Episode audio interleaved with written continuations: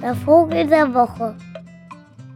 Heute die Bohrdommel Botaurus borealis. Gut getarnt gerölt dieser Vogel mit einem Geräusch wie Rotationswerkzeug im Schiffgürtel herum. Er schafft es, dem Sound des neuen Nachbarn im Miethaus am Sonntagmorgen in der Wand akustisch erstaunlich nahe zu kommen. Den Nachbarn bekommst du tatsächlich öfter zu sehen als die Bohrdommel, denn dieser klingelt am Samstagabend erstmals, um sich deine Bohrmaschine und Kabeltrommel auszuleihen.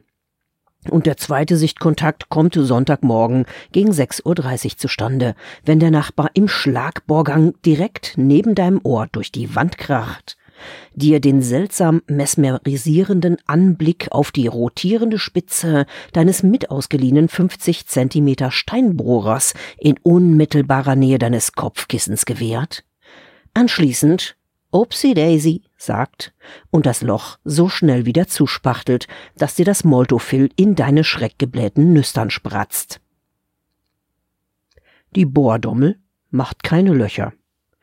Sie macht nur die Geräusche zum Löcherbohren und damit treibt sie in Biotopen ganz besonders diejenigen Personen, welche Sonntagmorgens einen Spaziergang ins Freie machen, um sich nach einem beinahe im eigenen Bett den Kopf aufgebohrt bekommen haben Erlebnis wieder abzuregen in deren inneres Armageddon.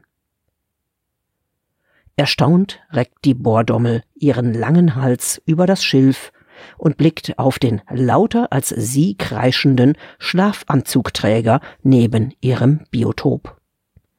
Guten Morgen. Postskriptum. Dieser Vogel ist Wiene Titler gewidmet.